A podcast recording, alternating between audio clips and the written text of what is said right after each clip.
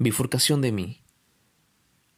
Hagamos del cielo un espacio donde naveguen impolutas nuestras almas, una lámina extendida a mitad del horizonte donde coloquemos las figuras más sinceras del corazón. Te quiero,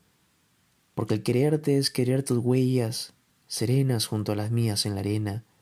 y que ambos nos perdamos en el ocaso, si acaso nos llevan las olas a nadar en sus corrientes y nos deriven hacia un mundo mejor. La tarde cae en un limbo fresco, ahí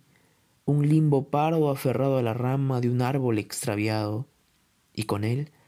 extraviada mi paciencia de que la tarde vuelva a posarse entre las hojas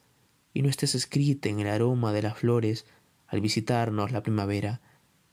La primavera es polvo en los campos sin ti, cuando faltas a la fecha en que deben despertar los pistilos alzando los estambres, cuando el pétalo siente la soledad amarga de su polen, nada aquí es visto como primavera, nada aquí es apreciada como cándida estación hija del sol. Ven una tarde con tus labios de viento, ven a besarme el alma obsequiándome la ilusión. Contigo el aloe y las orquídeas, contigo la gardenia y la gencianía, ven y trae la esperanza a los hombres, la aurora encendida en tus ojos de vida en el cambio de estación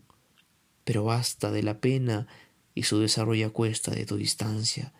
basta de la lágrima enferma en el delirio de tu incertidumbre. Es hora de morir, si es posible, morir y nacer, aunque sea imposible, para hacer un espacio en el cielo donde naveguen impolutas nuestras almas.